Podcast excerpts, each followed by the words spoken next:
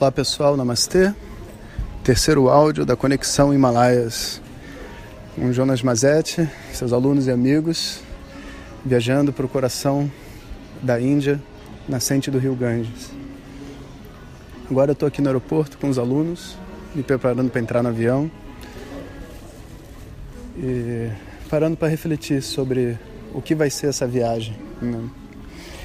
Em geral, eu não preparo muito as aulas e os programas com antecedência, porque o que eu faço e o que a gente segue, eu acho que depende tanto do momento das pessoas e do, da conjuntura também, né, das situações. E, mas eu estou olhando o grupo, pensando nas pessoas, vejo como que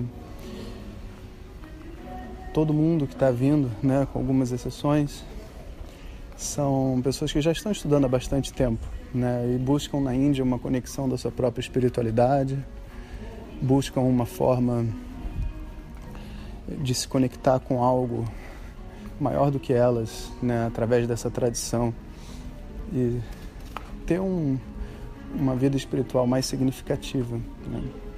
E talvez seja uma boa oportunidade da gente fazer algumas disciplinas e, e um programa mesmo que vai fazer com que a viagem seja agradável e ao mesmo tempo tem um foco espiritual. Muitas pessoas quiseram vir nessa viagem, eu tive que dizer não. Não que eu goste disso, mas porque a ideia não é ser uma viagem turística. Né? A ideia é a gente fazer uma viagem de peregrinação.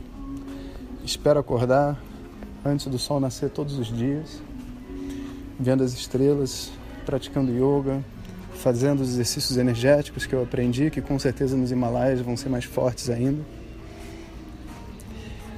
quero ter esse contato com os pandits, com os mestres, com o povo local, né, e viver a energia que eles vivem. Né? Esse é o objetivo da viagem.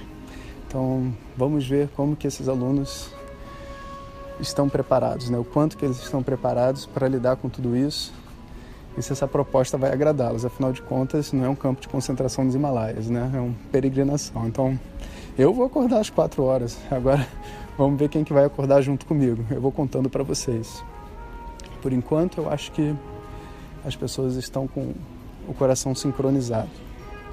E também eu pensei muito no, nos amigos e alunos que estão comigo no curso de meditação, porque de repente eu posso gravar as meditações de manhã e os exercícios, né, e passar para os meus colegas que estão trabalhando lá, o Vitor, o Edgar e o Luciano no instituto, para eles repassarem para os alunos que estão esperando a minha volta para continuar o curso. Né? Então, de repente, se isso rolar, vai ser um bom programa.